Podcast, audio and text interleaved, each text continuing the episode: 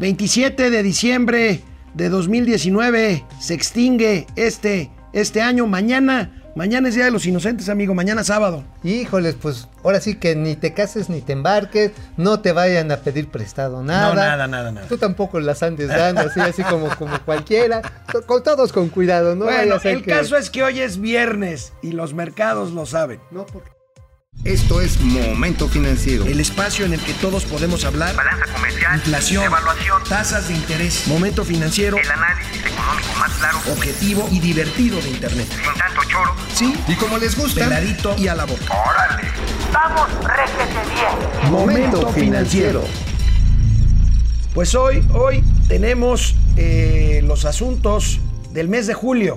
Del mes de julio, el mes del triunfo electoral de Andrés Manuel López El primer Obrador. aniversario. El primer aniversario, el primero de julio de 2019, el Y que dio presidente el primer dio informe. el, ter- el tercero. ¿El tercero? Ah, chido. No, el segundo, porque el primero lo dio a los, die- a los 100 Ya no sé días y el cuántos segundo fue... van. Eh, Sí, no, van muchísimos. Pero bueno, a un año de su triunfo electoral, el presidente Andrés Manuel López Obrador pues celebra, celebra materialmente su primer año en el poder porque lo empezó a ejercer materialmente, amigo, desde que ganó la elección. ¿Te acuerdas? Se repliega el presidente Peña, entrega materialmente todos replegó, los reflectores se escondió. y el presidente pena, ¿eh? empezó a ejercer el poder desde el 2 de julio Ah, es más, creo que en ese 2019. mes. En ese mes también Peña Bebé salió con que ya se había divorciado, ¿no? Este. Sí, que ya se había bueno, pero divorciado. esas son notas que, del este, corazón. No, como, pero también son de lana. ¿Tú crees que traer uno de esos aviones como el que trae el presidente sale barato, el expresidente Peña? No, hombre, digo, la- el muñeco ese, pues sí se trata Bueno. bien. Ahora, la cosa, déjame decirte, amigo, en ese momento en el que empezamos ya a hacer la discusión de los primeros resultados de pues, un año de gobierno prácticamente, estábamos advirtiendo que no se veían bien las cosas en el sector de la construcción, que no se veían bien en la industria manufacturera, que el índice de confianza del consumidor, después de haber tenido un ascenso vertiginoso todavía hasta enero de ese mismo año, de ese mismo año, De hecho, Abajito. de hecho, en esos días nuestro, nuestro muy eficiente y eficaz equipo de producción elaboró una infografía que daba a conocer de los, pues, los datos hasta ese momento. Ahí lo tenemos, amigo. Ahí Este, están. ahí lo tenemos. Eh, lo bueno, cinco puntos, el crecimiento este, de las exportaciones, que no necesariamente era, Pues- era una, una, así una noticia que presumir mucho, la apreciación del peso frente al dólar. Pues son los batazos que daba un día sí y otro también el presidente López bueno, el Obrador. tipo de ¿no? cambio no depende del ¿No? presidente, y ni tampoco la inflación. ni la inflación. Y bueno, los salarios sí hubo un incremento, la masa salarial crece, sin embargo, pues empieza a, a reducir la producción petrolera. Vemos ahí cómo se reduce el presupuesto de salud. Ya teníamos los primeros brotes y sobre todo preocupaciones del desabasto de medicamentos y un proceso de compra de medicamentos para el sector público que se hizo bolas que se hizo bolas y bueno, ¿cuántos? 11.144 funcionarios públicos a la calle. a la calle de, de, de los primeros, porque fueron mucho más los que al final salieron este, de las... Y los ponches, los la ponches. degradación de la calificación a Pemex y la cancelación formal del aeropuerto. Oye, pero los ponches, los ponches no son estos que se preparan con tejocotitos y, ¿Y cañí- piquetito? piquetito, así como el que te gusta. así.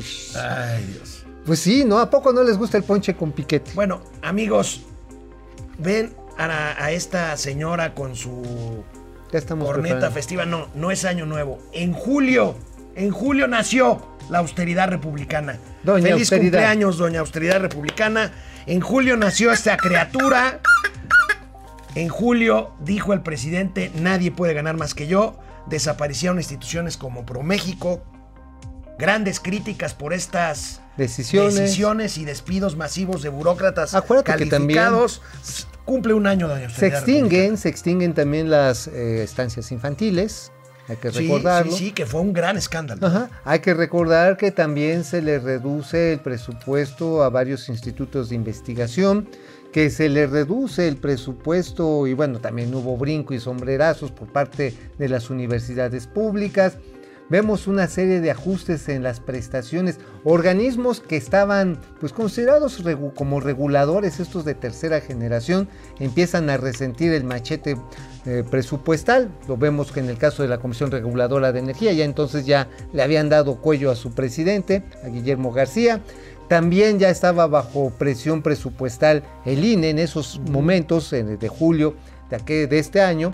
Se decía que, ¿qué creen? No les vamos a dar lana para el siguiente año porque nos salen muy caros. Y el INE sale a decir, oigan, no jueguen que es cantada, ¿no? no, no chiflen porque va cantada. Aquí resulta que si no tenemos el presupuesto suficiente no vamos a poder hacer la credencialización y hay procesos electorales que podrían fracasar.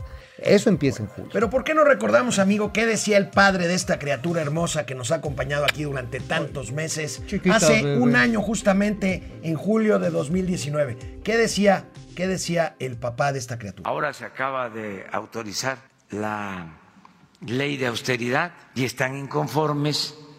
Imagínense, están diciendo que lo que se ahorre lo va a manejar de manera discrecional el presidente y que eso es equivalente a la partida secreta que manejaba Salinas. Les diría yo, pero no me comparen. O sea, este respeto, por favor. O sea, pero están muy nerviosos nuestros adversarios. ¿Cómo va a haber partida secreta? Si una regla de oro de la democracia es la transparencia.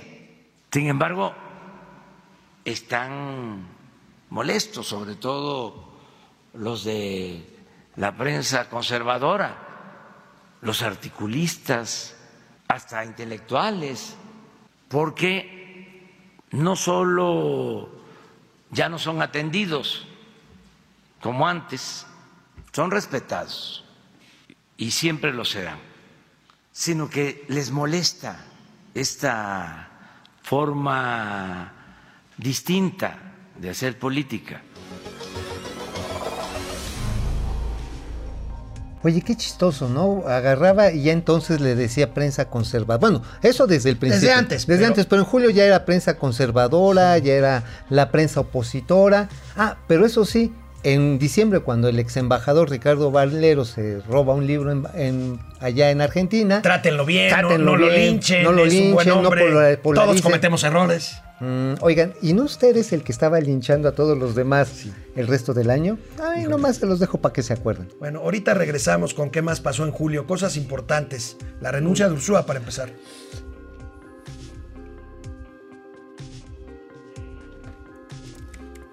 Si bien había habido un par de renuncias de niveles menores en los primeros siete meses de la administración de Andrés Manuel López Obrador, el 9 de julio se dio lo que hasta ahorita es el principal cisma en el gobierno, eh, en el gobierno de la mal llamada cuarta transformación, aunque se enoje mi amigo.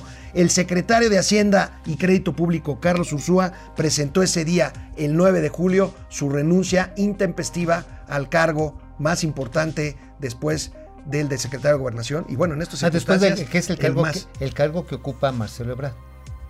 ¿Que no, sé- que no era el canciller él? Pues sí, pero hace labores Bueno, de gobernación. A ver, pues aquí tenemos la renuncia el 9 de julio, viene, amigo. viene, viene la Te- renuncia. tenemos aquí la carta de renuncia carta. muy fuerte. Híjole, Tronadora. ¿recuerdas esa carta, amigo? Mira, nada más quiero leer el párrafo intermedio. Discrepancias en materia económica hubo muchas, algunas de ellas porque en esta administración se han tomado decisiones de política pública sin el suficiente sustento. Esto entre paréntesis, tontos.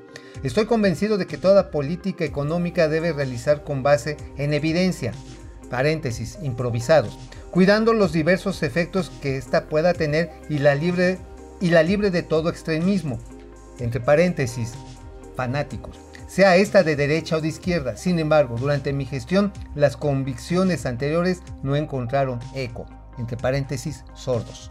Es decir, si lo leemos entre líneas, es una carta durísima. Durísima, Les está durísima. diciendo ignorantes, les está diciendo improvisados, les está diciendo soberbios, les está diciendo sordos. Es muy ruda esta carta. Y no fue una única pieza de Carlos Ursúa, porque desde entonces, materialmente, al par de semanas después de esta carta, el secretario, ahora exsecretario Ursúa, se convirtió en articulista del periódico El Universal, que publica todos los lunes desde entonces un artículo. Bueno, no ha habido un artículo solo desde entonces los lunes que no sea un férreo crítico de la política económica que él encabezó con su jefe hasta julio, Andrés Manuel López Ahora Obrador. sí, aquí es. hay- hay- hubo una renuncia previa, decías que menores, pero bueno, no fue Se tan fue Santiago menor. Levy. No, Germán. No, Santiago Levy, este. Es este, Simón Simón Levy. Levy. Bueno, era sí, subsecretario. Y Germán Martínez del IMSS. Germán Martínez sí fue relevante porque él se enojó debido a que Hacienda, Doña Austeridad Republicana, cosita bebé por su cumpleaños, doy su besito. Este, Doña Austeridad Republicana traía finto al Seguro Social y le dijo, no, pues fíjate que no se puede que estés compre y compre cosas y le empezaron a amarrar las manos a las delegaciones del Seguro Social y renuncia Germán Martínez. Sí se hace un escandalete, pero el escándalo de Carlos Ursúa Fue terrible. Tremendo, porque además, híjoles, de veras, debe ser difícil, muy difícil ser chairo en estas épocas, ¿eh? Porque Sí. la cantidad de maromas que empezaron a hacer No, no, para bueno, atacar hubo, y hubo defenestrar- descalabrados y descerebrados y Sí. desnucados. y- Para quien un día antes había sido el epítome, me agarras con descuidado, Oh, amigo. Me- este, sí, porque el concepto es la cúspide del saber económico de la que tú llamas mal llamada cuarta transformación, yo diría del gobierno actual. Era así su lumbrera económica al que se le aducían todas las virtudes y todas las capacidades para mantener el tipo de cambio estable, para la inflación, bueno, hasta casi casi para que no le saliera caspa a la economía. Bueno, de repente al otro día se vuelven un traidor, neoliberal, sucio, patán, arrastrado. De veras, amigos, qué difícil. Qué difícil ser. Bueno, tenemos la foto del nuevo secretario, aquella foto histórica. Miren nada más. Este es esta. Ahí el, el subsecretario Herrera entró a la oficina presidencial como subsecretario y salió como secretario. No es para menos. Yo he oído anécdotas de secretarios de Hacienda de los que he tenido el honor de ser amigo. eh, que se siente miedo al entrar a esa oficina del ala norte de Palacio Nacional si, se, si como subordinado se siente miedo, como titular de las finanzas públicas peor, regresemos tantito nada más para ver esta foto que recorrió, que recorrió las redes y recorrió el mundo. Pues no era fácil el paquete que No, tenía nuestro amigo bueno, Carlos Herrera. No es fácil el paquete que tiene, hay que recordar que tiene para este año un dos, para el 2020, ya estoy, ya me estoy adelantando, ¿verdad? Ya estás. Ya me estoy adelantando. Para el 2020, el señor Arturo Herrera tiene un paquete importantísimo y muy complicado de cumplir. ¿Por qué? Porque la expectativa de crecimiento económico de unos 5, 2.5% como margen es el que les da la recaudación suficiente como para gastar simplemente en programas sociales más de 420 mil millones de pesos. Si esa estimación de crecimiento no se da, no va a crecer la recaudación de IVA ni, ESI ni ISR, se van a tener que seguir apoyando sobre los impuestos a los combustibles. Y esto evidentemente, como decía un analista eh, respetable, como el señor Macario Esquetino, que esto podría derivar en un momento a que el gobierno se tuviera que endeudar en una cantidad similar. Por lo pronto, lo Yo más probable ya está comprometido, ya lo hemos dicho, aquí en Momento Financiero, el 60% del Fondo de Estabilización de Ingresos Petroleros, Ya. pues seguramente se lo van a quemar. Sí, no, pues sí, no, ya ahora sí que el cochinito ya lo vamos a hacer carnitas. Este, sí, bueno, ahorita hablabas de 150 tipo de cambio. millones. Ahorita hablabas de tipo de cambio. Cuando se dio la renuncia de Ursúa y la llegada de Herrera, pues se vio inmediatamente. Fíjate el brinco que dio el dólar ese día.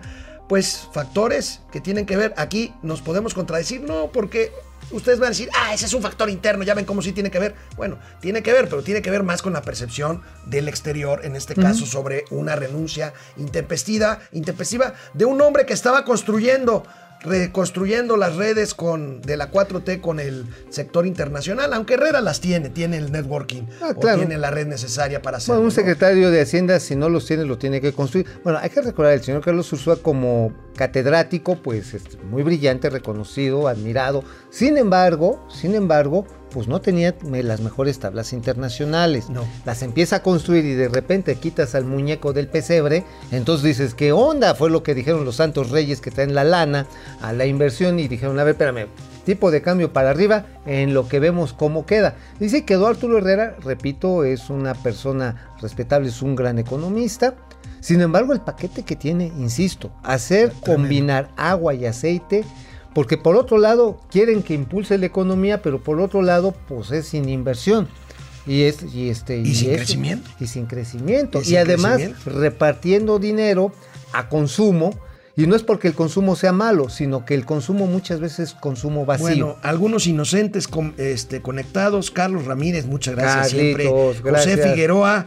eh, muchos están esperanzados en que el TEMEC eh, fuera la punta de lanza que despegue nuestra economía, pero aún falta lo principal. Fíjate qué interesante, ¿Qué? que realmente el gobierno convenza a inversionistas con decisiones certeras y licitaciones ¿Eh? de acuerdo con la actualidad. Qué buen punto Oye, el, de, el de. Pepe ¿eh? Figueroa, ¿eh? Oye, Pepe, de realmente acuerdo. totalmente de acuerdo. En la medida en la que no se reconstruyan las redes de certidumbre, todo será eventos donde la gente, los empresarios se van a ir a sacar así la selfie con el presidente. Sácate la selfie con el presidente. A ver ahí. Entonces, este, pues y va a quedar en eso, ¿eh? Ay, ay, ay. Bueno. Oye, al- si los, ¿te imaginas que se invirtiera un peso por cada uno de esos eventos, cada uno de esos asistentes a cada uno de esos eventos? No, bueno, sería. No, hombre, ya hubiéramos hecho el aeropuerto de Texcoco. No, que no. Pues sí, pero es Día de los Inocentes. Bueno, mañana. Oye, caíste mañana, redondo. seguramente, Inocente Palomita, mañana seguramente habrá notas que den cuenta de la reanudación de las obras del Aeropuerto Internacional de la Ciudad Y cancelación de, México de Santa. Lucía. Regresamos. Bueno, amigo, en julio dimos a conocer el crecimiento que como espuma ha tenido Airbnb, esta plataforma, esta plataforma electrónica de hospedaje privado de la cual se quejan tanto los hoteleros, pues ha crecido como la espuma. La pregunta es, ¿la grabarán con B chica? O sea, ¿le cobrarán impuestos? En julio, en julio precisamente inició este debate con base en el crecimiento de Airbnb y de quejas del sector turismo. Veamos la infografía y bueno, pues este, este es todo un tema, amigo. Totalmente, de hecho Airbnb ya hacia diciembre empezó a hacer manifestaciones públicas, no a salirse a la calle, no, No, no, no, hacer no, comunicados, Hacer relaciones públicas. Ajá, relaciones públicas, debido a que como no se pagaban los impuestos por parte de los arrendadores, bueno, pues los hoteles decían, oye, me estás haciendo una competencia desleal. Y efectivamente, cuando uno va a esta plataforma puede conseguir pues una cantidad de habitaciones y casas completas, pues a precios muy accesibles. Ahí pueden ver ustedes. Este, 1156 precio promedio por noche. Y bueno, pues sí, esto mientras la industria hotelera ha tardado 40 años en construir 30 mil cuartos de hotel, bueno, Airbnb puso a disposición de los usuarios esta misma cantidad En de solo siete años. En solo Es una siete barbaridad, No, es ¿eh? una barbaridad. Es que es como el Uber, pero del turismo. Los ¿eh? millennials, mi hija que es millennial, materialmente a donde va, ya no llega a hoteles, llega a Airbnb. Sí, mira, tiene su encanto el hotel. El hotel, no el que va Pues con para los viejitos. Bueno, yo sí todavía me. No el salto del tigre, pero sí la Bueno, rodada del ami- pandita. amigo, ¿eh? contra los que contra lo que muchos piensan o pensábamos, los mexicanos no somos flojos. Los mexicanos trabajamos más que muchísimos Ah, ciudadanos del mundo. En julio, en julio se hizo esta infografía en Momento Financiero con las horas laboradas en promedio por trabajador. Es muy interesante, recibimos muchos comentarios en nuestras redes. Pues México trabaja. ¿Saben cu- ¿Sabes cuál es la bronca? Aquí sí tenemos que ser Críticos. críticos, autocríticos. Trabajamos más horas. El tema, el tema mal. Es que trabajamos mal. El tema se llama productividad. Ajá, sí, mira. Una cosa es que usted llegue al trabajo y saque su teléfono y empiece a chatear. ¿Qué pasó, compadre? ¿Qué pasó? ¿Qué dónde va a ser al rato? ¿Dónde vamos a echar el alcohol? Este, ay, comadrita, fíjate que la chamaca esa isla está quedando viendo a mi gordo. Eso no es trabajar. Eso no es trabajar. A ver si o- regresamos o ya viste a la tabla. O ya viste ese último video de YouTube donde sale el ticón ahí bailando aquí. Eso no es trabajar. Neto, no es A ver, si regresamos a la tabla de horas trabajadas, pues ahí tenemos, trabajamos más horas que los coreanos, que los Bueno. rusos, que los chilenos, que los italianos, que los gringos y que los Y japoneses. los alemanes. Híjole. Que los La alemanes. diferencia es PIB per cápita y ahí sí nos gana. Pues sí, finalmente tenemos muchos trabajos de baja productividad. Por ejemplo, quien llega y se pone en su puesto así de, de tortas, tamales. Está ahí, así como este como Chuck Moll, ¿no? Así hasta con las patitas así Como hacia arriba. Chuck Moll. Sí. Y, y, y pásele marchante, pásele marchante. Oye, pues eso no es trabajar. Ya cuando le compran algo, es que me estoy vengo muy cansado Bueno, de trabajar. oigan, amigos y amigas de Momento Financiero, para quienes nos hacen el favor De decirnos este día. y de decirnos todos los días eh, durante el año que llevamos al aire, eh, pues que les gusta cómo hablamos de finanzas, de economía. Pues quiero decirles que no todo, no todo es dulce o no todo es miel sobre hojuelas. El Ni todo es 25 feo. de julio, el presidente López Obrador nos dio un quemón, una clase de economía. ¿Recordamos? Sí, ver, sí, bien. sí, sí, por favor. Ya que andamos este, eh, presumiendo, darles un ligero quemón a los expertos en economía. Pon lo del peso. A ver, a ver, a ver. Esta no se ve en los periódicos. El periodo 30 de noviembre, 22 de julio. Miren ¿Cuál es la moneda que más se ha fortalecido? El peso mexicano, con relación al dólar. Digo, algo tengo que este, decir, ¿no? Porque ya están este, eh, pronosticando eh, la baja en el crecimiento. A ver, pon otra, ¿no tienes la de la inflación? Sí, con relación al dólar. Es que, y la inflación, entonces, pues, o sea, eh, está bajo la inflación. Oye, pues mira, yo nada más quiero insistir, el tipo de cambio no es algo que determine un presidente. Ni sus ni políticas sus públicas. políticas. Puede espantarlo, puede atraerlo, pero nunca, no genera esta ola. Ahora, ¿qué es lo que ha pasado? Pues una tasa de interés elevadísima, ¿no? Muy elevada. Ahora, el tipo de cambio dice, ah, pues es que esto nos sirve para importar, pero no necesariamente para beneficiar la captación en pesos. Petróleos mexicanos, de hecho, por eso está sufriendo, por el superpeso, porque de por sí poco petróleo y con dólares altos, pues recibe menos pesos. Cuando en otras épocas, por ejemplo, hay que recordar que eso presumió mucho, y de hecho eso dio origen al guardadito este que nos estamos despanzurrando. Las operaciones a mercado abierto que hizo Banco de México en 2012 y 2013 fueron las que permitieron guardar los primeros 40 mil millones de pesos en este fondo de estabilización de ingresos presupuestarios. Precisamente porque cuando se devalúa permites precisamente captar estos pesos y eh, generarlos como reservas presupuestarias extraordinarias. Cosa que no sucede con un tipo de cambio que se ha mantenido así. Y eso tampoco le ayuda mucho a las exportaciones mexicanas, sobre todo de productos, ale- digamos, de consumo básicamente. Pues sí, así es. Este, ¿Y pues, la inflación? La, la- ¿A ti qué te gusta? No, bueno. la inflación es un tema que determina la política monetaria que es pote- potestad exclusiva del autónomo Banco de México. Ándale. ¿Eh? Ay, Jesús de verdad. Bueno, oigan, pero ¿se acuerdan? En julio dispusimos de las cifras del primer semestre del año en materia de crecimiento económico. Y bueno, este presidente que tanto se queja de los pronósticos festejó, festejó un raquítico 0.01%.